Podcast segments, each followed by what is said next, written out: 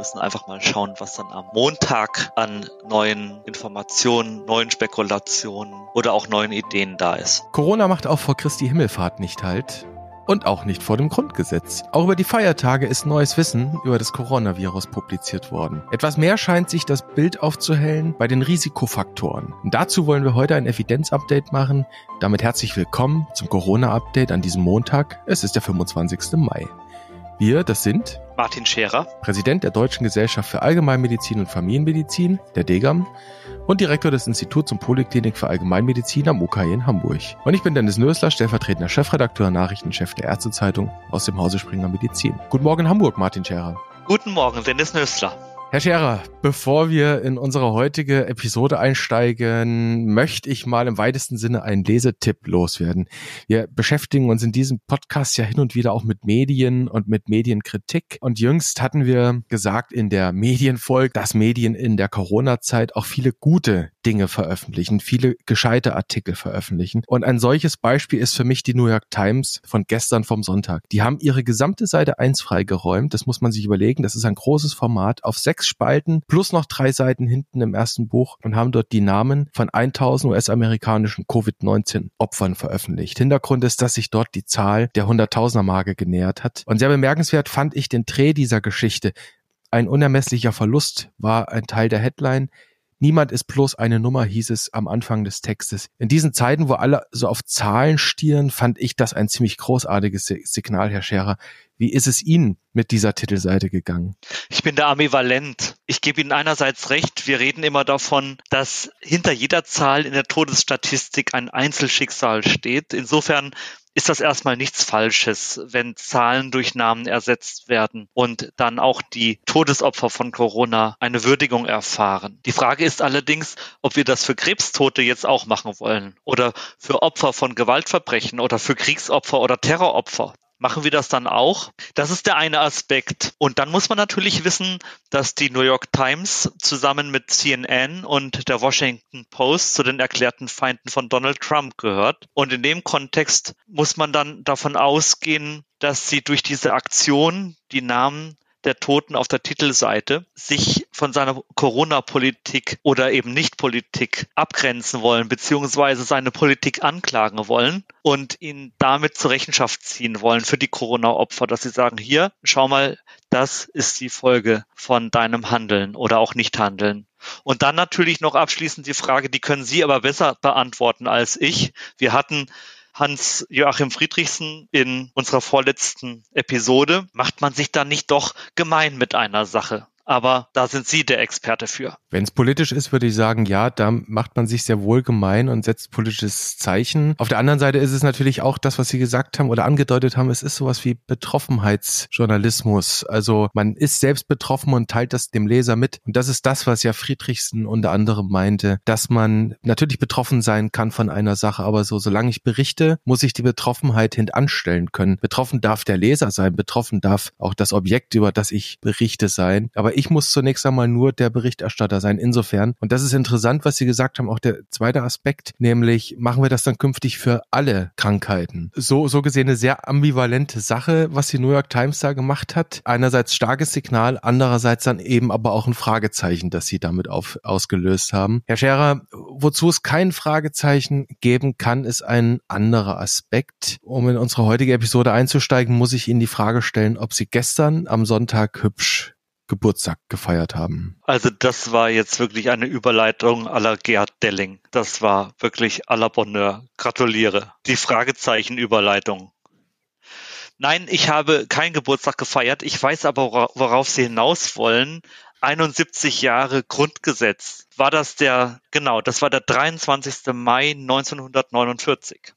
Genau, Sie sagen's. Der 71. Geburtstag unseres Grundgesetzes war am je nachdem, wie man sieht, am Sonntag oder am Samstag. Am Sonntag vor 71 Jahren in Kraft getreten, verkündet am Samstag vor 71 Jahren. Selbst die Bundeskanzlerin hat ja gesagt, dieses Virus ist eine Zumutung für unsere Demokratie. Aber Herr Scherer, ist es das wirklich? Ist dieses Virus eine Zumutung für unsere Demokratie? Es gibt da ja die, diese Demonstration, auch am vergangenen Wochenende konnte man die sich anschauen, wenn man das denn wollte.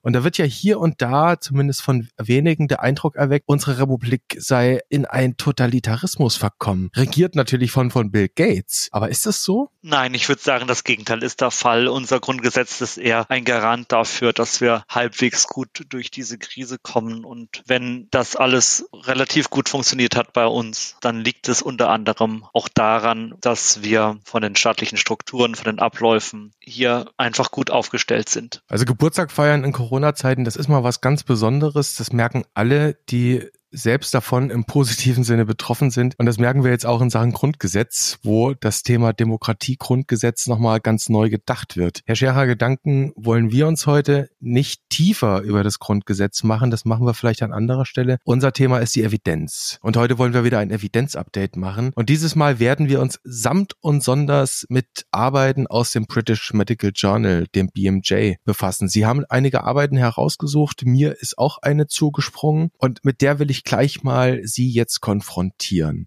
Und zwar ist es eine Beobachtungsstudie an, man höre und staune, über 20.000 stationär behandelten Covid-19-Patienten in Großbritannien. Und die Autoren wollen in ihrer Arbeit etliche Risikofaktoren für ein erhöhtes Sterberisiko ermittelt haben. Herr Scherer, was haben die untersucht? Was, was haben die da herausgefunden? Also, was wussten wir schon vor dieser Studie? Wir wussten, dass es Beobachtungsstudien gab in China, wo Risikofaktoren im Zusammenhang Zusammenhang von schweren Covid-19-Verläufen untersucht wurden. Und da waren es ältere, männliche, erwachsene Menschen mit Diabetes, Bluthochdruck, Herz-Kreislauf-Erkrankungen oder chronischen Atemwegserkrankungen, die eben ein höheres Risiko hatten für einen schweren Verlauf. Aber es gab eben keine Studien aus Europa, jedenfalls keine größeren ernstzunehmenden Studien.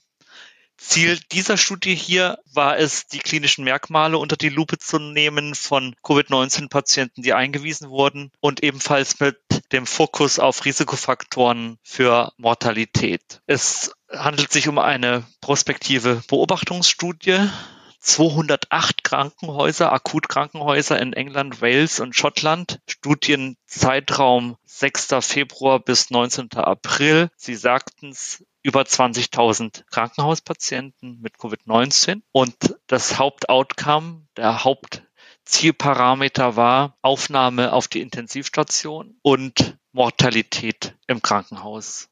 Was wurde herausgefunden? Adipositas, also Fettleibigkeit, chronische Nierenerkrankungen und Lebererkrankungen waren mit einer erhöhten Krankenhaussterblichkeit verbunden. Adipositas ist ein wichtiger zusätzlicher Risikofaktor, der aus den Daten von chinesischen Studien nicht so hervorging. Und das ist durchaus ein neuer Aspekt. Das ist natürlich interessant, dass Sie da tatsächlich Zusammenhänge, Risikofaktoren herausgefunden haben. Darauf schauen ja alle, dass man da mehr und mehr ja gute Evidenz zu findet. Herr Scherer, gibt es denn Limitationen in der Arbeit oder anders gefragt, wahrscheinlich wird es welche geben. Welche Limitation hat denn diese Arbeit? ja, keine Arbeit ohne Limitation. Das Problem bei dieser Studie war, dass die Study Nurses, also die Studienschwestern, sich beim Einschluss der Patienten auf lokale Berichte, Testberichte stützen mussten, also SARS-CoV-2 positiv ja oder nein. Und dann war der Einschluss der Patienten eben in dieser Zeit mit hoher Covid-19-Aktivität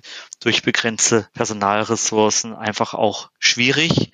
Das heißt, da war einfach sehr viel los. Da war Versorgungschaos zum Teil auch. Und dann musste die Studie hier und da auch hinten anstehen. Das heißt, manche wurden dann auch nicht eingeschlossen. Dann fehlten hier und da auch Daten. Also das ist eben so, wenn man eine Studie unter Volllast macht, unter Versorgungsbedingungen, die eben sehr angespannt sind. Und dann vermuten die Autoren noch, dass möglicherweise die kränkesten Patienten in die Studie aufgenommen wurden. Das kann teilweise zu den hohen Sterblichkeitsraten führen oder kann sie zumindest partiell erklären. Also das sollte man in jedem Fall im Hinterkopf halten, dass die Datenqualität in der momentanen Auswertung wahrscheinlich noch nicht die allerbeste ist. Aber wenn ich das richtig gesehen habe, die oder die haben ja weiter rekrutiert, die sind ja weit über 40.000 insgesamt. Das, was da jetzt vorliegt, das sind erstmal die ersten 20.000 ja Patient Records, die sie ausgewertet hatten. Also besteht ja die Hoffnung, dass da weitere Auswertungen kommen und das Bild dann vielleicht etwas klarer wird. Stand jetzt, Herr Scherer, ist es so, Männer, ein hohes Alter, Übergewicht und Komorbiditäten, das sind Risikofaktoren für Tod und Hospitalisierung. Interessant fand ich in der Arbeit tatsächlich die beschriebenen Symptome. Und da konnte man sehen, Husten, Fieber und Kurzatmigkeit die standen ganz, ganz oben. Die wurden bei über 60 Prozent der Patienten genannt. Und dann kam schon relativ lange nichts mehr und dann eine Menge andere Symptome. Was aber völlig gefehlt hat in der Liste, ist der Geschmacks- und Geruchsverlust. Der taucht in dieser Liste gar nicht auf.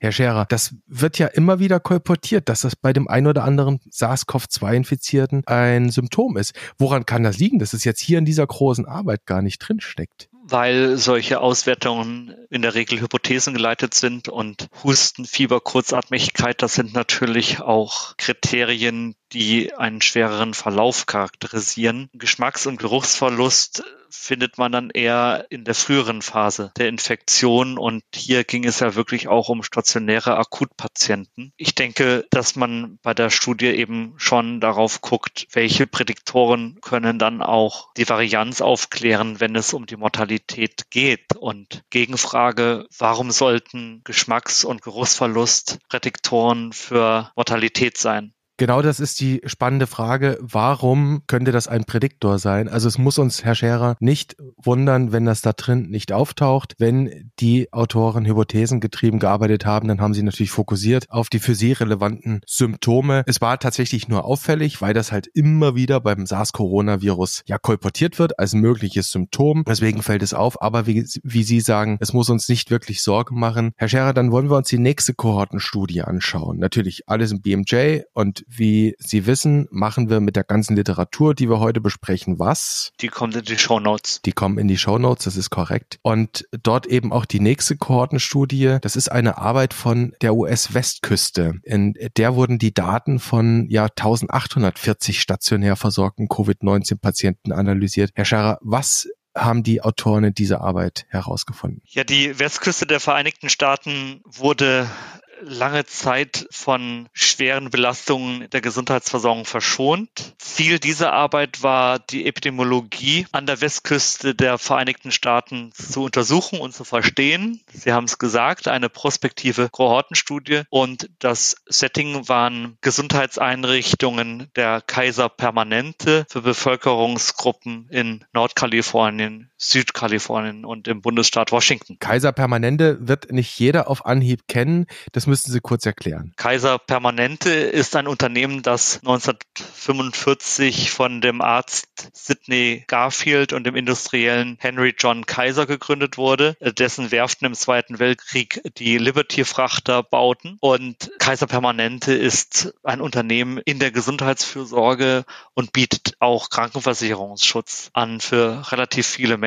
Das Unternehmen betreut in acht Bundesstaaten und im District of Columbia rund 12 Millionen Menschen. Und sie betreiben selbst tatsächlich natürlich auch Krankenhäuser. 39 Krankenhäuser und 700 Arztpraxen. Ja, danke. Und jetzt kommen wir wieder zu der Kohortenstudie. Richtig. 1840 Personen mit einer akuten Covid-19-Symptomatik und diese 1840 Personen, die wurden eben rekrutiert aus einem Pool von über 9 Millionen Kaiserpermanente Versicherten. Die Analyse der Krankenhausaufenthaltsdauer und der klinischen Ergebnisse bezog sich dann auf 1300 Personen und der Hauptzielparameter war die kumulative Inzidenz der Krankenhauseinweisung und die Wahrscheinlichkeit für die Aufnahme auf einer Intensivstation. Was ist neu oder was hat diese Studie neu gebracht? 15 bis 23 Personen auf 100.000 Mitglieder von Kaiser Permanente mussten ins Krankenhaus. Etwa die Hälfte der männlichen Patienten und ein Drittel der weiblichen Patientinnen in dieser Studie, die ins Krankenhaus mussten, wurde wurde auch intensiv behandelt. 23 Prozent der männlichen Patienten verstarben nach der Aufnahme und etwas weniger bei den weiblichen. Da waren es 15 Prozent. Das männliche Geschlecht und Alter sind auch hier wieder Risikofaktoren. Ob es da drin einen roten Faden gibt, Herr Scherer, dazu kommen wir gleich. Wir haben nämlich noch eine Arbeit, mit der wir uns befassen wollen. Aber auch in dieser Arbeit aus dem Kaiser Permanentes System wird es ganz sicherlich Limitationen gegeben haben, nicht wahr? Wie bei jeder Studie. Die Kaiser Permanenten Mitglieder oder Versicherten, die haben einen höheren sozioökonomischen Status und deshalb sind diese Zahlen hier vielleicht nicht repräsentativ für sozial benachteiligte Bevölkerungsgruppen. Dann schauen wir uns die jetzt schon angekündigte dritte Arbeit an, mit der wir uns beschäftigen wollen. Auch wieder eine Kohortenstudie auch wieder aus den USA. Jetzt wechseln wir aber die Küste. Wir gehen an die Ostküste und zwar genauer ins Langone Medical Center. Das ist, ja, wenn man so will, das Uniklinikum der New York University in New York City. Wie gesagt, Kohortenstudie. Was haben die da untersucht, Herr Scherer? Was haben die da herausgefunden? Ja, die Frage war, welche Merkmale, Komorbiditäten und Laborergebnisse mit einem erhöhten Risiko für einen, wie wir gerne sagen, abwendbar gefährlichen Verlauf verbunden sind. Es ging um die Beschreibung einer Stichprobe in den akademischen Zentren in New York City und Long Island. Es waren 5280 Patienten mit einer laborbestätigten Infektion und einem akuten respiratorischen Syndrom. Hier ging es um Intensivpflichtigkeit, mechanische Beatmung, Entlassung in die Hospizpflege oder Tod. Das waren die Hauptzielparameter. Was ist neu hier in dieser Studie? Die Gesamtmortalität von hospitalisierten Patientinnen und Patienten lag zwischen 24 und 30 Prozent. Alter, da haben wir es wieder. Herzinsuffizienz, männliches Geschlecht, da haben wir es auch wieder. Chronische Nierenerkrankung und Adipositas waren mit der Krankenhauseinweisung und der Entwicklung eines kritischen Zustands nach nach Aufnahme verbunden. Hypoxie und erhöhte Entzündungsparameter zu Beginn des Krankenhausaufenthalts waren ein wichtiger Marker für unerwünschte oder kritische Ereignisse. Also Sie haben es gesagt, Herr Scherer, Sauerstoffsättigung ist auch ein Risikofaktor, wenn sie unter 88 Prozent liegt. Sie haben gesagt, Entzündungswerte, hier CRP erhöht. Und dann haben Sie außerdem noch nach anderen Laborparametern äh, Ausschau gehalten, die Marker sein könnten oder äh, ja auf ein Risiko deuten könnten, hier in dem Fall Troponin und Dedimer jeweils erhöht. Richtig, ja. Kommen wir nochmal zurück, nämlich die ersten Risiken oder die ersten ja, Risikomarker Alter, männliches Geschlecht und Übergewicht. Übergewicht teilweise über 40 war es jetzt in der letzten Arbeit, was Sie da angegeben hatten. In diesen Arbeiten zieht sich das wie ein roter Faden dadurch diese drei Risikomerkmale. Herr Scherer, wie schätzen Sie diese Trias ein bei SARS-CoV-2? Auf keinen Fall so, dass man jetzt übergewichtige Menschen stigmatisieren sollte, so wie man auch nicht ältere Menschen stigmatisieren sollte und Männer schon gar nicht. Das sage ich aus Eigeninteresse. Aber je stärker diese Merkmale in einzelnen Studien repliziert werden, desto mehr scheint dann auch wirklich da dran zu sein. Und das sind natürlich Informationen, die wir dann für Case-Finding-Prozeduren brauchen, wenn wir versuchen, die herauszufischen oder die zu identifizieren, die ein erhöhtes Risiko haben für einen gefährlichen Verlauf. Also diese Risikogruppen, die wir da jetzt sehen, die in mehr und mehr Arbeiten ja offenkundig bestätigt werden oder zumindest offenbar bestätigt werden, die führen jetzt noch nicht zwangsläufig dazu, dass man hier jetzt eine Art Risikoselektion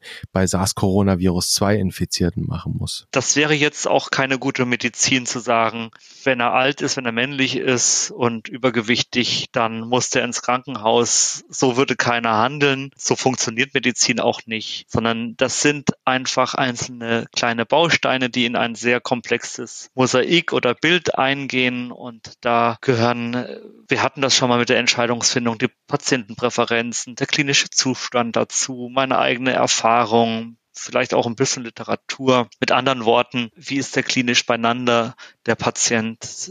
Wie präsentiert er sich? Wie ist die Symptomatik? Das sind alles Dinge. Wir haben das auch in unserer Degam-Leitlinie nochmal ein bisschen übersichtlich dargestellt. Worauf muss ich achten? Bei der Indikationsstellung einer Krankenhauseinweisung. Also letztlich spielt die Schwere der klinischen Symptomatik eine Rolle und wie klinisch stabil oder instabil ist der Patient jetzt. Das heißt, wir haben heute, Herr Scherer, ja gesehen, dass mehr und mehr Arbeiten jetzt auch halbwegs vernünftig publizierte Arbeiten, nicht in Preprint-Servern, sondern in ordentlichen Journals, peer-reviewed, dass die mehr und mehr so ein bisschen das klinische, ja, Dickicht lichten. Vor allem auch, Herr Nössler, vor allem auch mal anständige Fallzahlen. Ne? Das sind schon recht große Fallzahlen, die wir da heute hatten. Zu guter Letzt, Herr Scherer, wollen wir nochmal auf die Nebenwirkungen nicht der Pandemie als solcher, sondern auf die Nebenwirkungen der sozialen Isolierung zu sprechen kommen. Wir haben ja schon gelernt, dass der Lockdown aus Sicht des Gesundheitssystems nützlich sein kann,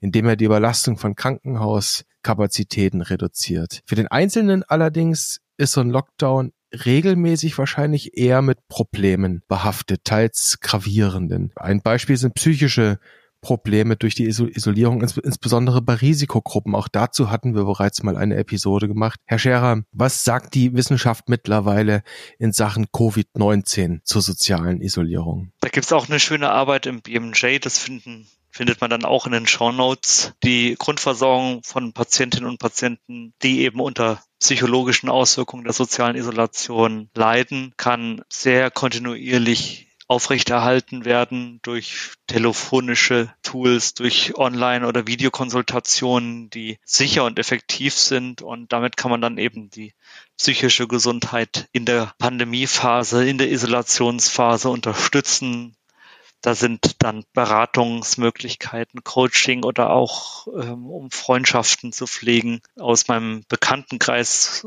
wurde mir erzählt, dass da sogar Partys gefeiert wurden. Da hatte dann jeder sein Glas, dann haben sie über Video angestoßen und so weiter.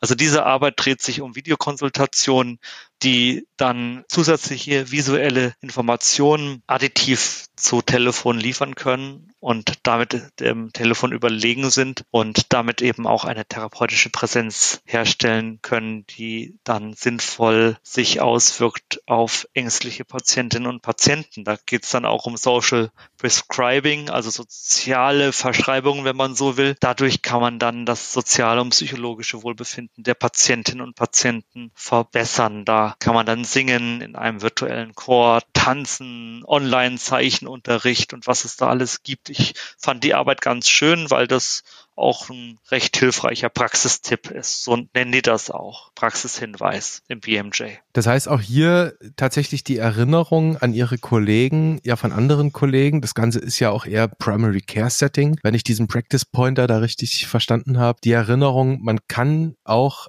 über die Entfernung, gerade in solchen ja Pandemiezeiten mit Quarantäne und Lockdown tatsächlich etwas helfen. Stichwort Videosprechstunde, Telesprechstunde, auch da Dinge organisieren. Sie haben das den virtuellen Chor, das Singen, ja Tanzen erwähnt. Ich weiß von einer Bekannten, die macht jetzt quasi virtuell ihr Yoga und nämlich wie Videosprechstunde auch innerärztlich etwas helfen kann. Das sind Webinare in Zeiten, wo wir ja uns eigentlich nicht so recht untereinander irgendwie jetzt die Köpfe zusammenstecken sollten, fallen ärztliche Fortbildungen Fortbildungsveranstaltungen aus und werden jetzt peu à peu als Webinare abgehalten. Und vom Institut für Hausärztliche Fortbildung gibt es ja auch immer wieder jetzt Webinare. Es gibt ein Corona-Webinar mit Professor Michael M. Kochen. Und es gibt jetzt an diesem Freitag mit Ihnen und Ihrem Kollegen Hans-Otto Wagner ein Webinar. Vielleicht darf man hier mal Werbung tatsächlich dann auch in Ihrer eigenen Sache machen. Ich hoffe, das ist für Sie in Ordnung. Ja, ich freue mich dann auch über zahlreiche Zuhörer. Wir haben ja auch die Kompetenzzentren Weiterbildung. Da haben wir ja auch die Schwierigkeit, dass wir den Ärztinnen und Ärzten in Weiterbildung jetzt auch Angebote machen müssen in dieser Zeit, wo wir auch nicht so gut auf Präsenzveranstaltungen zurückgreifen können. Und unser Kompetenzzentrum Weiterbildung Hamburg hat eben den nächsten Tag der Weiterbildung am kommenden Mittwoch, also übermorgen. Und auch da machen wir Fortbildungsveranstaltungen, auch eine mit Hans-Otto Wagner, auch eine zum Thema Covid-19 als Webinar. Herr Scherer, wir sind ein bisschen digitalisierter, auch wir machen Podcasts, auch etwas Digitalisiertes. Wir sind damit am Ende dieser Episode an ja, diesem Montag, dem 25. Mai und Sie wissen, dass Ihnen jetzt die Frage nach dem Cliffhanger, ob Sie es denn mit einem versuchen mögen, droht. So ein Cliffhanger soll ja nicht holzhammermäßig sein. Es handelt sich um ein Thema, das nach wie vor vor aller Munde ist. Na, dann bin ich gespannt, Herr Scherer, welches Thema das sein wird. Ich vermute, es könnte was mit dem Coronavirus zu tun haben. Es war mir eine Freude, dass wir heute reden konnten über ja, ein Evidenzupdate und ich freue mich natürlich, wenn wir uns wiederhören an gleicher Stelle und auf gleicher Welle. Vielen Dank, ich freue mich auch. Bis dann.